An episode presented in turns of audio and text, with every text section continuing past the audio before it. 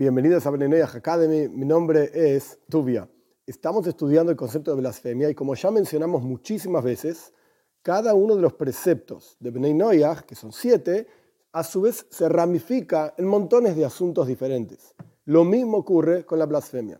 No es solamente el hecho de que, como ya explicamos, que este nombre de Dios maldiga a este nombre de Dios y las cosas técnicas y si tiene pena de muerte, no tiene pena de muerte, que no se aplica, como ya expliqué.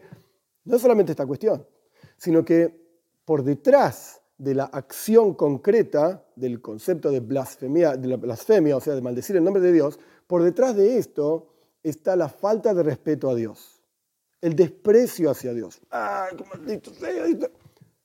Entonces, llevemos esa idea, ese concepto a la vida cotidiana.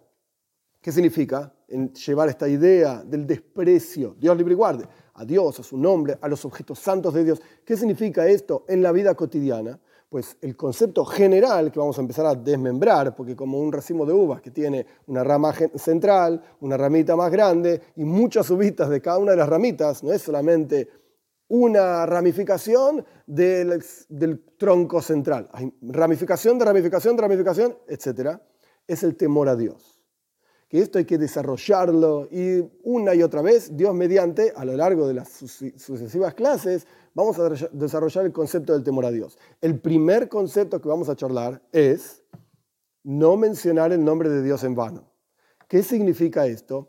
Más allá de, de vuelta, no maldecir a Dios, no mencionar el nombre de Dios en vano, lo que representa es que cuando uno se refiere a Dios, e incluso utiliza la palabra Dios, tiene que estar pensando en que esto se refiere al creador del universo, que es único, todopoderoso, omnipresente, etc.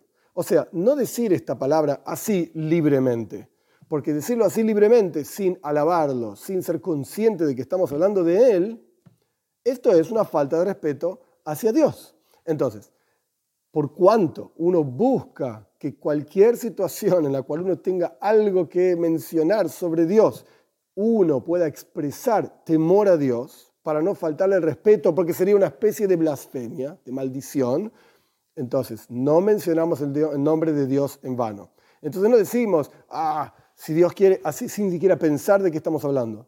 Cuando uno dice, voy a hacer tal cosa, si Dios quiere, más allá de que por supuesto uno tiene que cumplir su palabra y hacer todos los esfuerzos posibles para cumplir con su palabra, porque esto es parte de ser una persona ética y moral, recta, normal, que uno cumple aquello que dice, más allá de esto, lo que realmente tiene que estar pensando es que voy a hacer esto efectivamente, si Dios me permite hacerlo, si el creador del universo me permite hacerlo.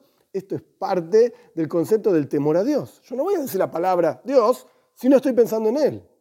Muy bien.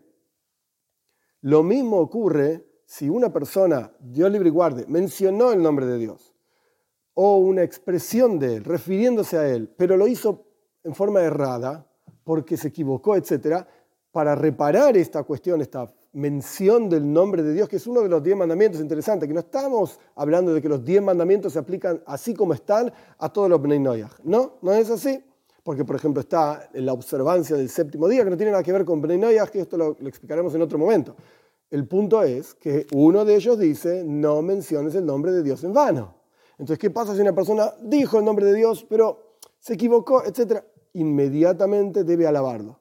De manera tal que aquella mención que la persona hizo sin querer, al fin y al cabo se aplique a una alabanza a Dios. Y de esta manera uno no menciona el nombre de Dios en vano, porque lo dijo con el objetivo de alabarlo.